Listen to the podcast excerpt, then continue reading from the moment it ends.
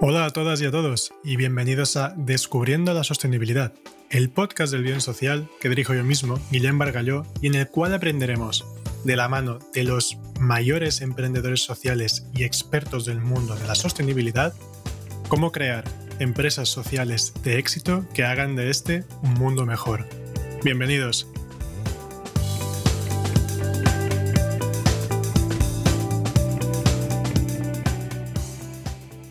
Buenos días, buenas tardes o buenas noches, dependiendo de la hora en que estés escuchando este podcast, y bienvenidas y bienvenidos de nuevo a Descubriendo la Sostenibilidad. Hoy tenemos el placer de contar con Manel Alcaide, fundador de la B Corp VisualFi, una empresa de impacto social que crea tecnología innovadora para personas con pérdida auditiva y para empresas e instituciones comprometidas con la accesibilidad. Muy buenas tardes, Manel. Muchas gracias por estar aquí. Muchísimas gracias a vosotros por invitarnos. Pues vamos allá, porque lo que importa es que escuchen tu, mensaje y empezamos por lo, por lo, principal. A ver, en tus palabras, que son las importantes, eh, ¿qué es VisualFi y qué te motivó a iniciar este proyecto? Pues eh, VisualFi eh, es un proyecto que lo que hace es ofrecer accesibilidad tanto a personas sordas como con pérdida auditiva y en los dos entornos, en los hogares y en edificios públicos. Lo que hacemos es, a través de un algoritmo de inteligencia artificial de reconocimiento de sonidos, reconocemos los sonidos del entorno, como puede ser el llanto de un bebé, el timbre de una puerta o la alarma de incendios, y lo enviamos de manera visual y sensorial a sus dispositivos personales, móvil, reloj o pulsera inteligente, y en los edificios públicos además instalamos una luminaria en el edificio que se conecta a nuestro sistema y cambia de color en, en función de cada alerta. En cuanto a qué nos motivó para iniciar el proyecto, pues en realidad esto vino un poco sobre la marcha, ¿no? Fue a base de conocimiento. Nosotros eh, llevábamos más de siete años de tener contacto con personas sordas y con pérdida auditiva. Em, eh, sabemos lengua de signos, eh, empezamos a realizar actividades junto con ellos y al final en una reunión en la que eran todo personas sordas menos yo, mi móvil está boca abajo encima de la mesa y vibra. Y una persona sorda me dice, ¿te están llamando? Y yo le digo, no, es un mensaje. Y ella pregunta que cómo lo sé si no he mirado la pantalla del teléfono. Y le explico que los oyentes tenemos un sonido distinto para cada notificación, que el Facebook suena de una forma, el Twitter de otra, el WhatsApp de otra. Entonces se nos ocurre hacer una aplicación muy sencillita en la que si te llegaba un mensaje de WhatsApp, la pantalla se encendía en verde con el logo de WhatsApp y si era de Facebook, en azul con el logo de Facebook. Esto lo subimos a las redes sociales con la sorpresa de que en cinco meses teníamos más de 5.000 descargas en 122 países. Y esto fue cuando ya decidimos, por un lado, estudiar la competencia y ver las soluciones que habían en el mercado y por otro lado tener más de 300 entrevistas con personas sordas eh, y fue cuando descubrimos que lo que habíamos hecho les resultaba interesante, pero que lo que realmente les preocupaba era saber qué estaba pasando alrededor suyo en relación a su seguridad y autonomía personal. Y aquí fue cuando decidimos dar el paso adelante, meternos en el complicado mundo del hardware y desarrollar tanto Visual Five Home como Visual Five Places. Muy bien. Em, vamos a ir luego un poco a hablar de las, ah, de las soluciones. Quiero primero ahora entrar un poco en, vuestro impacto social, ¿vale? Porque al final también creamos empresas para, resolver una situación. ¿no? Y, la vuestra es súper interesante porque estamos hablando de personas con pérdida auditiva y así como estamos muy acostumbrados o mucho más acostumbrados a hablar de personas con movilidad reducida o personas eh, con, eh, con, con, ceguera o, con algún tipo eh, de discapacidad más visible, O de problemática más visual en este sentido, ¿no? Las personas con una pérdida auditiva o personas sordas son muy desconocidas. y, sabemos muy poco de su situación. Entonces, eh, ¿cómo es la vida de, bueno, de esta gente en, nuestra sociedad? Pues yo siempre digo una cosa, y es que la ceguera te separa de las cosas, pero la sordera te separa de las personas, te aísla de la sociedad. Al final lo que nos falta es el sistema de comunicación del cual depende nuestra educación, depende nuestra cultura, depende todo. Entonces, eh, mm. es verdad que además hay otras discapacidades que son mucho más visibles y que nosotros además podemos ponernos en su lugar, ¿no? Pues como comentabas antes, eh, al final una persona con movilidad reducida yo la identifico fácilmente con su silla o una persona con pérdida de visión eh, la identifico con su bastón o con su perro guía y además me puedo comunicar con ella, puede contar cuál es su experiencia, cuál es su día a día, día a día. Sin embargo, cuando hablamos de una persona sorda o con pérdida auditiva, si no intento interactuar con ella, no me voy a dar cuenta de que tiene esta pérdida auditiva. Y además, si intento interactuar, en muchas ocasiones hablamos lenguas distintas que desconocemos. Por lo tanto, es mucho más complicado conocer el target. Y sobre todo, no nos podemos poner en su lugar. Porque yo sí que puedo sentarme en una silla y imaginar que es la movilidad reducida o probar la experiencia o llevar un carrito de bebé y, ver lo que son las barreras arquitectónicas, ¿no? O puedo ponerme una venda en los ojos y experimentar qué sería la pérdida de visión, pero no puedo dejar de escuchar. Por tanto, es muy importante el co-crear los productos y servicios junto con ellos para que realmente cubran sus necesidades. En VisualFi contamos con inversores sordos, con las personas sordas hemos desarrollado el producto, trabajan en diferentes departamentos de la empresa y son el usuario final. Al final incorporamos a la persona con discapacidad en todo el proceso y esto es lo que es realmente importante. Es que a ver, es realmente interesante y, por ejemplo, además es, un, es una, situación a la que podemos llegar quizá más fácilmente que con, otras, con otros tipos de, eh, de situaciones porque estamos muy expuestos a la pérdida auditiva. ¿Cuánta gente hay más o menos en España una, que tenga algún problema de pérdida auditiva o que esté expuesta a pérdida auditiva en un tiempo no tan lejano. A ver, las eh, cifras eh, son muy difíciles de conseguir porque en España la última información que tenemos es del Instituto Nacional de Estadística del 2012 que alertan que existía un millón de personas con pérdida de audición.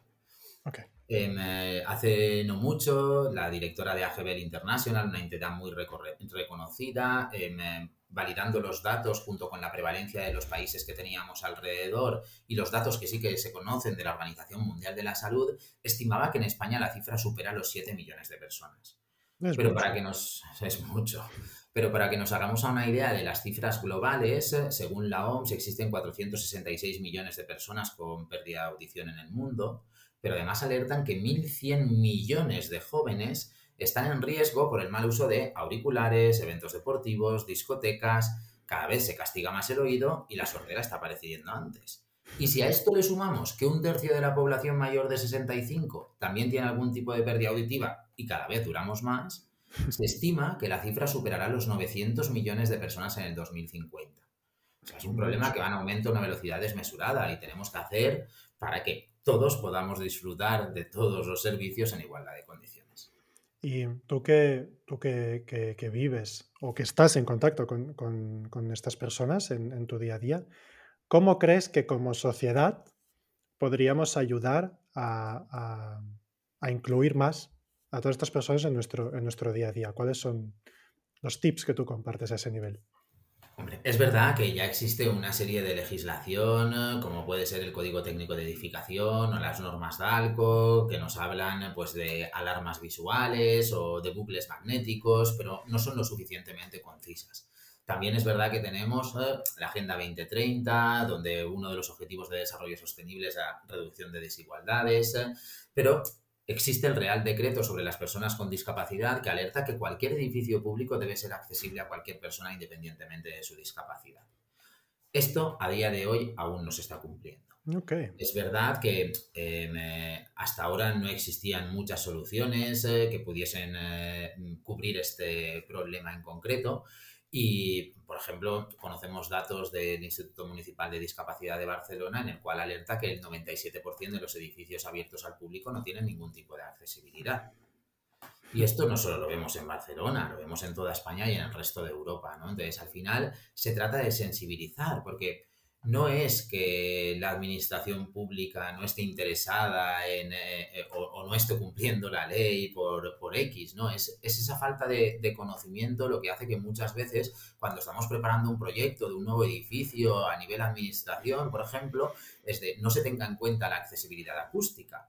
Pero el motivo no es el, que haya un rechazo contra ella, al revés, cuando conocen el problema quieren solucionarlo. El motivo es esa falta de conocimiento. Al final, pues lo que es más visible, como pueden ser las barreras arquitectónicas, estamos ya mucho más sensibilizados, pero aquí lo que hace falta es una sensibilización y un conocimiento sobre cuál es la situación o, o cómo, por ejemplo, ahora que mucha gente no se lo habrá planteado, las mascarillas imposibilitan la lectura labial de las personas sordas. Y ahora intentamos entrar a cualquier edificio público y cualquier personal eh, del edificio va a llevar mascarillas y nosotros estamos obligados también. Mm. Esto, evidentemente, habrá algún momento en el que pasará, pero por ejemplo, en algunos entornos, como puede ser transporte o entornos sanitarios, probablemente ha llegado para quedarse. Entonces, tenemos que buscar otro tipo de soluciones. A los oyentes también nos, ahora nos hemos dado cuenta, gracias a la mascarilla, de que nos apoyamos más en la lectura labial de lo que pensamos. Mucho más. Desde muchas veces cuando tenemos a alguien con mascarilla, enseguida es de, mm, perdona, ¿qué? Es de, y nos estamos dando cuenta ahora, ahora que nos han privado de esto, es cuando nos damos cuenta de, pues nos apoyamos más de lo que pensábamos en, la lectura labial, ¿no? Imaginaros personas que son usuarias de audífonos o implantes cocleares, dependen mucho de esta em, lectura, labial. Una persona que lleva un implante coclear no significa que pase de ser una persona no oyente a una persona oyente es un proceso muy complicado, la audición eh, no es igual que la nuestra, tienen que aprender esos sonidos que escuchan, su cerebro tiene que aprender a interpretarlos, entonces es muy necesario que siga con el apoyo a la lectura labial y que busquemos técnicas que puedan suplantar eh, las barreras que tenemos actualmente. Sí, porque además hay un, hay un bueno, eso tú, tú sabrás más que yo, evidentemente, cuando empieza la pérdida auditiva, no vuelve atrás, ¿no? O sea, esto también... No, normalmente no, es verdad que em, tenemos audífonos eh, que pueden amplificar, pero es que hay muchos tipos distintos de sordera, incluso hay sorderas que no pueden utilizarse ningún tipo de ayuda técnica o que gente que simplemente por temas culturales y de identidad no quieren utilizar una ayuda técnica. Entonces, al final hay muchas casuísticas distintas dentro de lo que son las personas sordas o con pérdida auditiva y tenemos que respetar cada una de ellas. Nosotros siempre consideramos que no somos quien para elegir cuál es la vía de comunicación que mejor se ajusta al usuario. Siempre vamos a ofrecer la información en audio, en vídeo y en subtítulos, en, eh, o sea, en vídeo en lengua de signos y en subtítulos escrito, ¿no? Entonces el usuario puede decidir cuál de las tres vías se ajusta mejor a sus necesidades. A las personas que nos escucháis, no podéis verlo, pero Manel está todo, todo, todo el rato ah, haciendo, bueno, claro, evidentemente hablando también en la lengua de signos, ¿no? eso es, algo muy, muy enriquecedor. Trabajas día a día y que cuando estás hablando de personas sordas muchas veces inconscientemente se te mueven las manos. gracias también por, por hacerlo, porque también es, es, es, muy bonito también y es enriquecedor ver cómo también podemos hablarlo todo. Aquí en España está la ley 27 2007 que ratifica que la lengua de signos está reconocida como lo que es, una lengua como cualquier otra, y hay que respetarla. ¿Cuál, cuál es quizá, a ver, pongamos un ejemplo, cuál es una situación que para nosotros parece tan, tan obvia, pero, por ejemplo, yendo a un hospital o yendo a un hotel o yendo... ¿eh? y que para una persona con una pérdida auditiva le resulta completamente... Buah, pues mira, algo tan eh, sencillo como, por ejemplo, en un hotel que has comentado, em, no podría pedir una botella de vino en mi habitación, no podría utilizar el servicio de despertador para no perder el vuelo al día siguiente, o si voy con un bebé tendría que irme con mi propio dispositivo para identificar el llanto del bebé dentro del, eh, del hospital, si tengo algún problema no voy a poder comunicar con la persona de recepción, o algo tan simple como voy a tener problemas incluso hasta para pedir en el restaurante. Ya no nos pongamos ejemplos de si hay cualquier situación de emergencia, que lo único que voy a saber es que la gente corre a mi alrededor sin yo tener la información real de lo que está sucediendo. ahora, por ejemplo, en la pandemia nos hemos visto situaciones en las que no había posibilidad de acercarte al centro de salud. Todo ha sido declinado de manera telemática, o bien telefónica, o bien a través de videoconferencia no tenemos acceso a, este tipo de soluciones para las personas sordas o con pérdida auditiva. No tenemos titulados automáticos, eh, no tenemos eh, servicios de videointerpretación. Pero es que además nos vemos obligados a trasladarnos al centro de salud y cuando llega al centro de salud se encuentran con que todo el personal sanitario lleva mascarillas. Por lo tanto, la lectura labial es imposible, que ya lo hemos comentado antes. ¿no? Entonces, no sé, te voy a poner un ejemplo. Este año hemos leído un estudio bastante demoledor de Reino Unido que alerta que las personas sordas tienen cinco años menos de esperanza de vida que las personas oyentes. Pero no porque tengan un problema de salud, sino porque no reciben bien la información sanitaria y no tienen los mecanismos correctos para tomarse la medicación. Algo tan simple como esto impacta en cinco años menos de esperanza de vida. Eso no, somos conscientes, ¿eh? No somos nada, nada, nada conscientes. Pues no, pero también para los, oyentes, para los oyentes. ha podido ¿eh? pasar ahora en esta pandemia como que una persona sorda haya tenido que ser ingresada en la UCI. completamente aislada de su familia, de lo que está sucediendo, de, toda la información, etcétera, etcétera, etcétera. No, no, es, es, que es realmente, es que es desconocido. Es, lo que tú decías, al no poder verlo, porque no es algo que se identifique con, la mirada.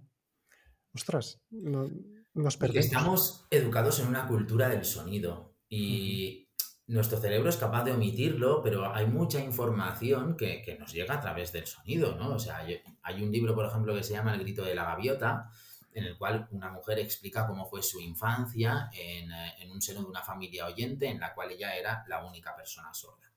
Es verdad que esta mujer ya es una persona muy mayor eh, y evidentemente su infancia no sería como la actual. Pero ella comentaba que a los cuatro años ella no sabía distinguir entre días y semanas ella sabía que existían espacios de luz y espacios de no luz, y que en los espacios de no luz sus padres la abandonaban. Algo tan sencillo como esto, ¿no? De vamos a descansar, le decimos, vale, cariño, que hay que descansar, que mañana tenemos que ir al cole, si te portas bien este fin de iremos al cine, o cualquier tipo de... Pero todo esto es información que nos está dando un aprendizaje.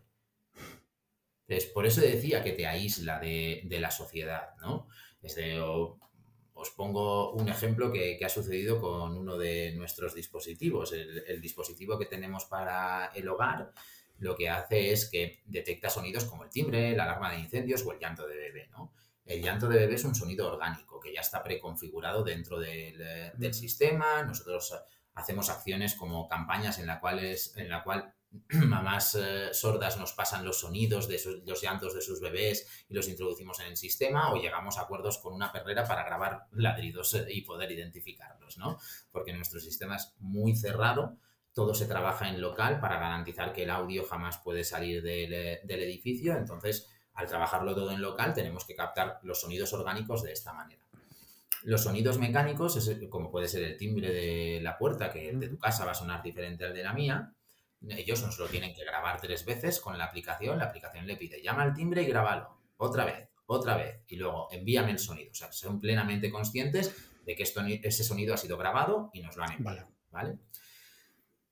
Una señora compra el dispositivo y al tiempo tenemos una videoconferencia con ella porque estaba disgustada, porque no le estaba funcionando bien el reconocimiento del timbre y le daba errores le comentamos que para poder solucionarlo tenemos que acceder a, las grabaciones que realizó, escuchamos las grabaciones y nos damos cuenta de que eh, cuando hizo esas tres grabaciones tenía el aire acondicionado puesto en casa y hacía mucho.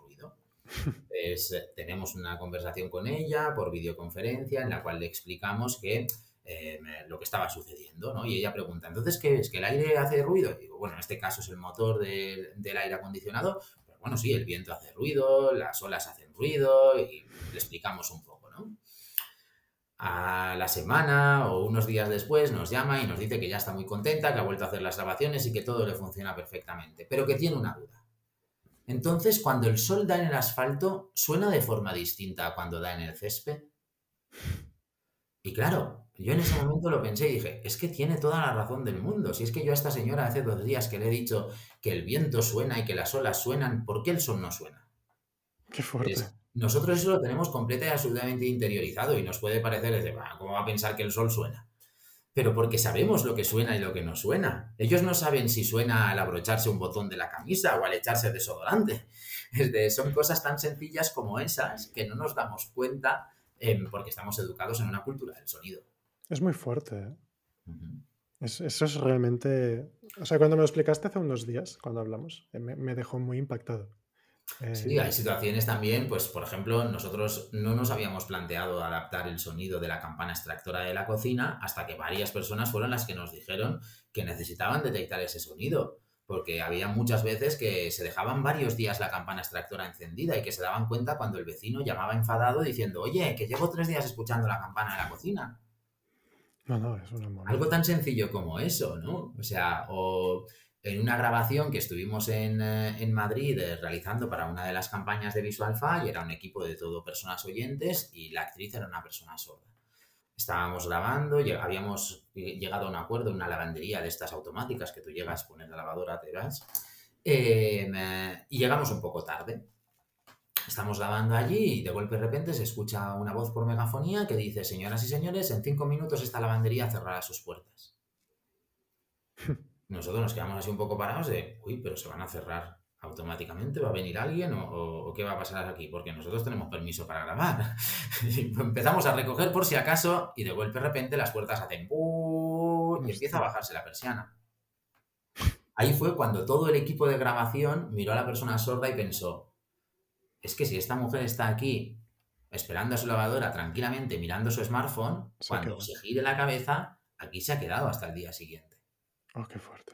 Y no había ningún mecanismo en el que ella pudiese alertar que se había quedado encerrada.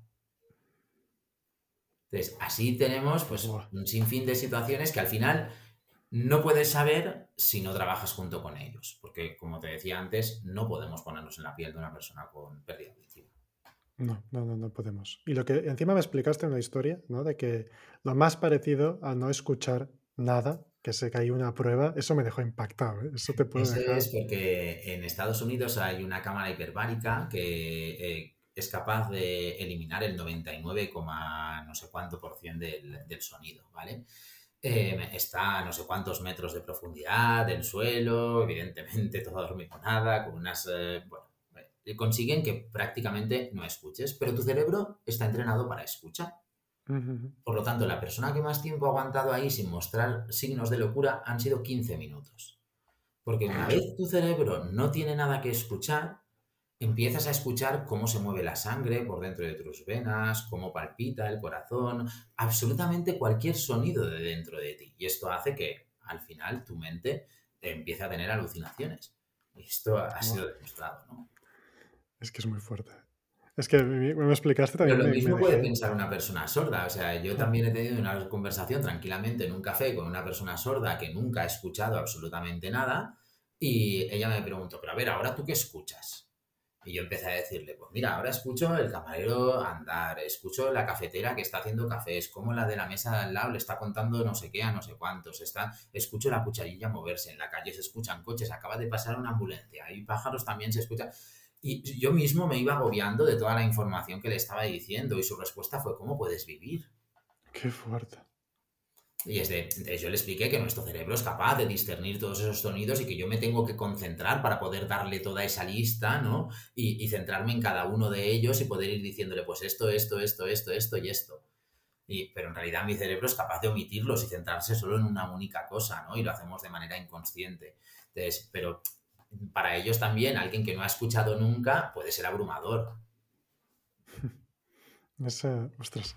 No, no, es que, es que es claro, y no somos conscientes porque nosotros podemos escuchar miles de cosas a la vez y encima que no nos, que no nos distraigan, ¿no? y no eres nunca, nunca consciente. Has hablado un poco de lo que es, de lo que es vuestra solución eh, para los hogares. Has hablado un poco menos de lo que es vuestra solución para espacios públicos o para espacios donde que ya no son tu hogar, ¿no? ¿Nos puedes contar un poco más cómo funciona? Porque claro, no puedes tener eh, hardwares en, todos lados, ¿no? Tiene que ser distinto. ¿Cómo funciona? A ver, em, en los edificios públicos eh, lo que hacemos es eh, em, adaptar los sonidos que van relacionados con su seguridad o autonomía personal. Pues, por ejemplo, mira, te pongo casos reales que han sucedido aquí en España, ¿no? Una persona sorda hace unos años se quedó ocho horas en urgencias en Málaga esperando a ser atendida después de haber avisado tres veces que era una persona sorda, seguían llamándola por megafonía. O en Cambrils eh, pasa el Euromed y no se detiene, entonces avisan por megafonía para que te retires a una zona segura porque si no la propia velocidad del tren te puede succionar. Habían dos personas sordas de 70 y 75 años esperando el tren en el andén, se escuchó la información por megafonía, aparecían los paneles luminosos, pero el panel lo tenían justo detrás. Y si a mí nadie me avisa de que la información que tengo detrás ha cambiado, evidentemente no puedo ser consciente de ello. Y el tren se los llevó por delante. Entonces, estos son el tipo de situaciones que podemos evitar, ¿no? Entonces, ¿Qué hacemos en los edificios públicos? Aquí colocamos unos sistemas de, hardware también, que es, es, una caja de inteligencia artificial, que es algo parecido a un ordenador, ¿no? Que esto es lo que está escuchando continuamente. Aquí tenemos un algoritmo que es capaz de identificar los sonidos y decirnos de qué sonido se trata. Y una vez sabemos qué sonido es, podemos enviar la notificación bien sea a los dispositivos personales, reloj, móvil o pulsera, de, tanto de usuarios como de trabajadores, o a una serie de luces que colocamos en puntos estratégicos del edificio.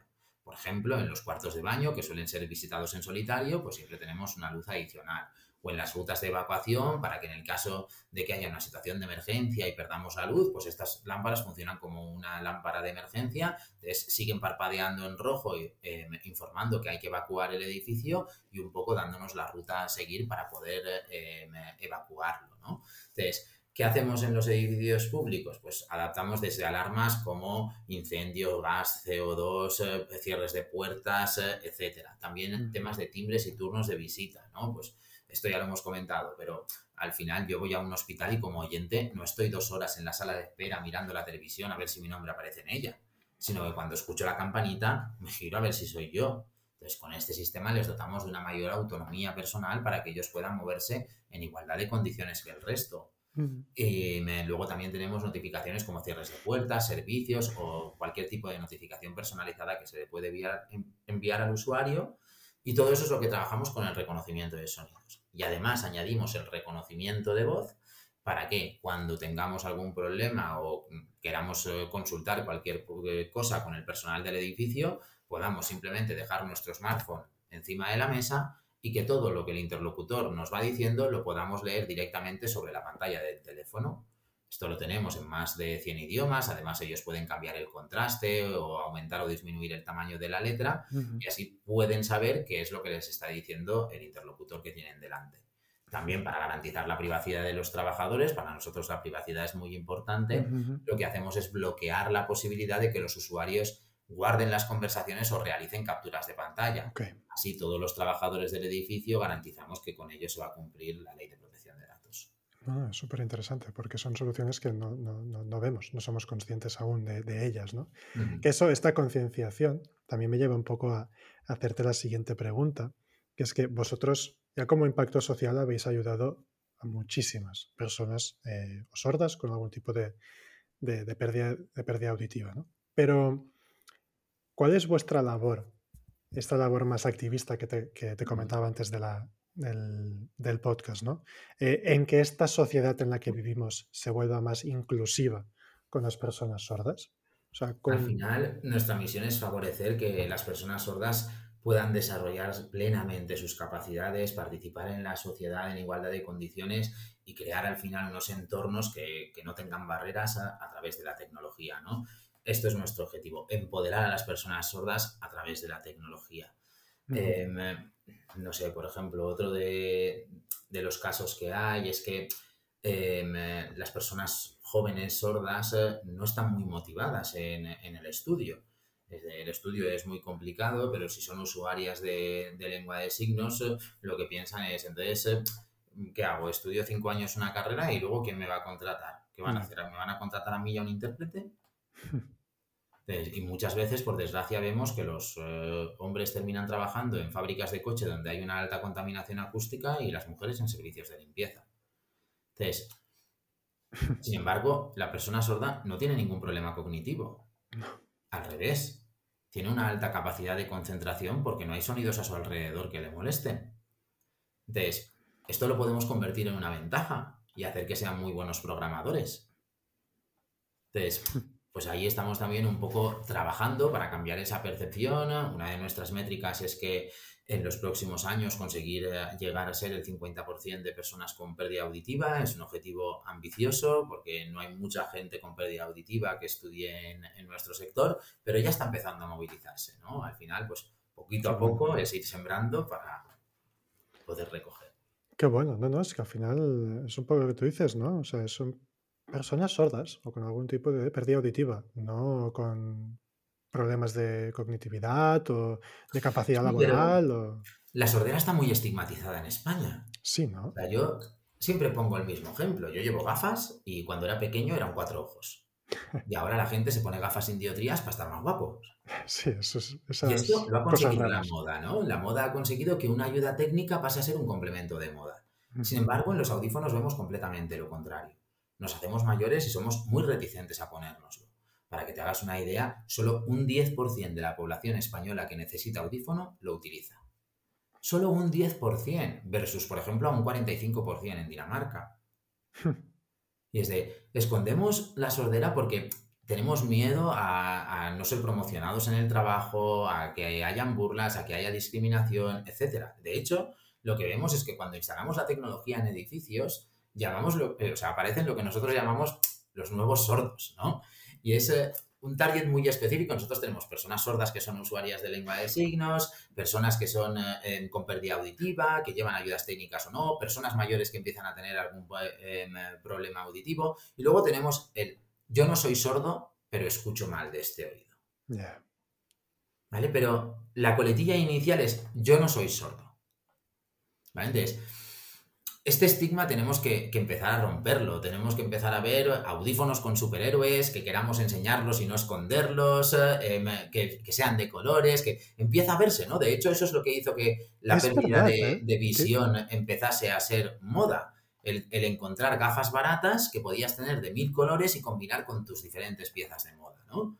Entonces, al final esto es lo que nos podrá dar el, no intentar esconderlos, sino intentar visibilizarlos. De hecho, oh, nuestro dispositivo del hogar, ves que tiene una forma un poco especial, ¿no? Y es precisamente por esto, estamos hartos de que las ayudas técnicas sean ortopédicas, sean feas. Nosotros no queremos que la escondan, queremos que la enseñen como su último iPhone. ¿Vale? Al final a mí eh, pues si yo no soy muy bueno en orientación, el Google Maps me ayuda a orientarme, por poner un ejemplo. Pues esto sería lo mismo, al final es un complemento como cualquier otro que te hace la vida más fácil. ¿Qué? Ostras, eso es, muy interesante. ¿eh? Eh, no, había caído hasta que lo acabas de explicar ahora, ¿no? Esta estigmatización, una, estigmatización de la sordera, y dos, de que sí, sí, llevar gafas, que es un elemento técnico, que. O sea, que al final es como un audífono. Tú no ves bien, te pones gafas. Yo, yo y también las llevo de lejos y me parece, a qué chulas las gafas que llevo, ¿no? O sea, casi es más de estética que de, funcionalidad, pero no con la sordera. Ojo que hay un nicho de negocio muy importante. o sea, ojo ahí, ¿eh? No, pero es verdad. Pero, es verdad. Es, interesante el de yo voy a la a elegir mi modelito. Sí, sí. y sin graduarme. que han conseguido, ¿no? incluso hay gente que va sin graduarse y va a elegir su modelito, su modelito, ¿no? sí, sí, sí. Em, eso es importante, ¿no? Y, lo hace la pérdida del estigma. Hostias, esto, pues mira, muy importante que lo resaltes, ¿eh? Porque es verdad. Me, ha gustado mucho que comentes esto. Perdemos el estigma y de repente mucha gente va a empezar a, sentirse, una, que si tiene un problema de audición, pues oye, pues hay soluciones con las gafas. Tenemos de visión y te pones gafas y no pasa nada. O sea, eso es normalización. Sí, porque la visión no la recuperas y te vas a pasar toda la vida viendo borroso si no las llevas. Pero con la sordera parece que. perdón, con, sí, bueno, con, sí, con la pérdida auditiva. Ah, no, ostras, esto, esto mal, ¿no? Wow. Eh, pues Súper interesante todo lo que nos has contado hasta ahora de, de VisualFi, porque hay una parte también muy importante, que como este programa va de personas, y hoy te tenemos a ti como, como persona y como emprendedor social que, que, eres, me gustaría un poco descubrir más esta, esta faceta de emprendimiento social, ¿no? porque los que nos dedicamos a esto estamos hechos de una pasta un poco distinta, pero cada uno de su pasta. Entonces, ¿Tú por qué acabas siendo un emprendedor social? No sé si te defines como tal o, te, te identificas como tal, ¿eh? Sí, sí, sí, por eh, supuesto. Pero sí, ¿no? Sí, o sea, ¿por qué? Mm, pero mm, en realidad es por sentido común. Ok. Pues está muy bien esto, es una respuesta buena. Es que nosotros no vemos otra forma de hacer empresa. Nosotros hacemos empresa con las personas, no a costa de las, de las personas.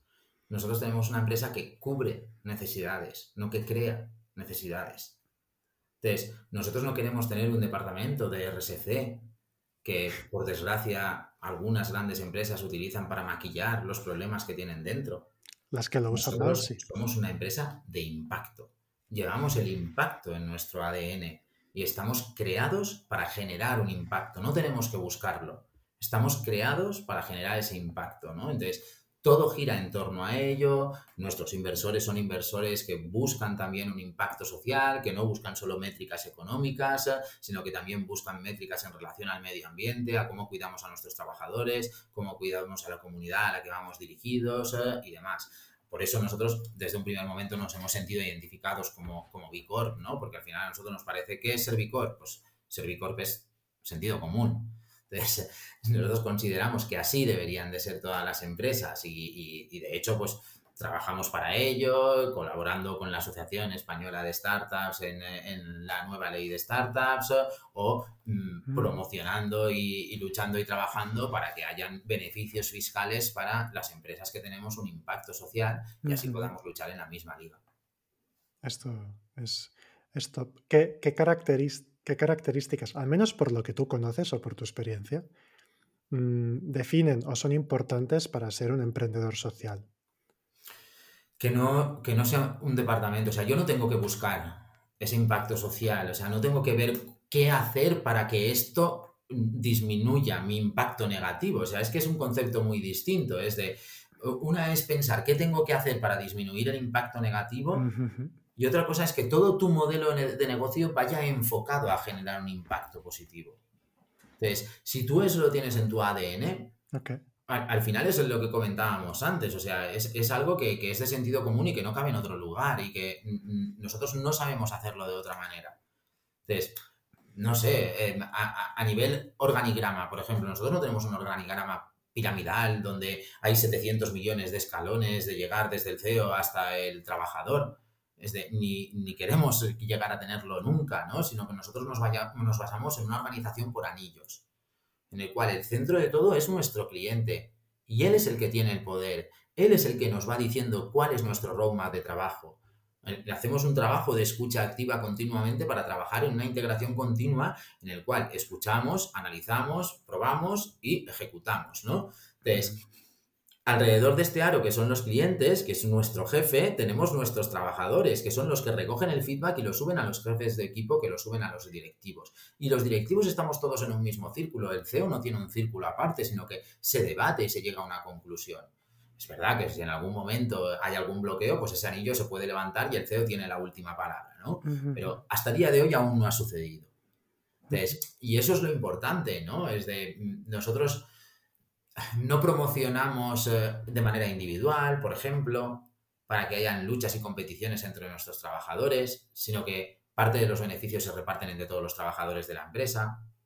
Y me da igual que hagas fotocopias a que seas el CEO, porque todos hacemos la empresa y todos somos importantes en la empresa, ¿no? Entonces, al final es algo que, tú llevas en, tu ADN, como ya he repetido mil veces, pero es que lo, sentimos. Está bien, está bien, Es de, y, y es algo que es, lo ves tan normal, lo ves eh, tan en tu día a día que, es que no tienes que realizar nada extra para conseguir ese impacto. Cuando tienes que realizar algo extra para conseguir ese impacto, no eres un emprendedor social. Mm, esto, esto, es muy interesante. ¿eh?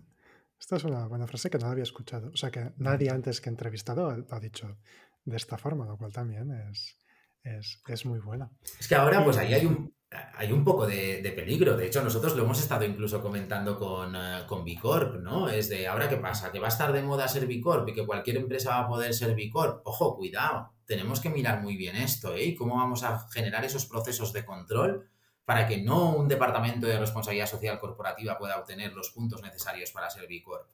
Aquí estamos auditados, auditados y seguimos una filosofía por algo. Y eso tiene que ser demostrado en, las auditorías que pasamos cada, bueno, antes cada dos años, ahora cada tres. Sí, sí, eso ahora entraremos en el, en el tema B Corp. Em, pero como, y como emprendedor, otra cosa que te quiero preguntar. ¿Cuáles han sido los mayores retos, o, uno o dos de los mayores retos a los que te has enfrentado y, y cómo los has afrontado y superado? Con mucha creatividad. Eso es muy bueno. Con mucha creatividad. Eh, por ejemplo, uno de los mayores retos fue cerrar nuestra primera ronda de inversión. De hecho, cuando la planteamos, los mentores que teníamos en nuestro programa de aceleración llegaron a decirnos que estábamos locos. Porque nosotros teníamos un problema y es que eh, íbamos a trabajar en hardware. Hacer un proceso de industrialización para tener el primer, el primer dispositivo vale sobre medio millón de euros. ¡Wow! Pero si no tienes ese dispositivo, no tienes usuarios para validarlos. Entonces, al final era el pez que se mordía la cola y era, ¿cómo vamos a poder conseguir hacer esto? Entonces empezamos a buscar y encontramos una ayuda europea que nos daba 50.000 euros para validar. Pero claro, de 50.000 a 500.000 va un trocito. Y además tampoco teníamos el algoritmo desarrollado, sabíamos cómo hacerlo, teníamos controlado a los profesionales, teníamos una universidad que trabajamos con el Signal Processing and Acoustic Technology Group, que llevaba mucho tiempo trabajando en esto y han apadrinado el proyecto, etcétera, etcétera, etcétera. Pero no había dinero para hacerlo. Entonces dijimos, dinero no hay, pero amigos tenemos muchos. Entonces, ¿qué vamos a hacer? Pusimos a ocho horas, turnos de amigos con los cascos puestos, escuchando continuamente en las casas de las personas sordas que decidieron voluntariamente participar en la prueba, ¿no? Entonces, pusimos Raspberry Pi, eh, que es como un ordenador del tamaño de un paquete de tabaco, con un microfonito puesto, en, repartido en las diferentes estancias de la casa de varias personas, de varias familias sordas que participaron en el programa. Y ellos estaban controlando y hacían de algoritmo. Y cuando escuchaban un perro ladrar, ponían perro, enter. Cuando llamaban al timbre, timbre, tal. Y, y, así, sin tener algoritmo, conseguimos validar que lo que queríamos hacer tenía un interés y estaban dispuestos a comprarlo.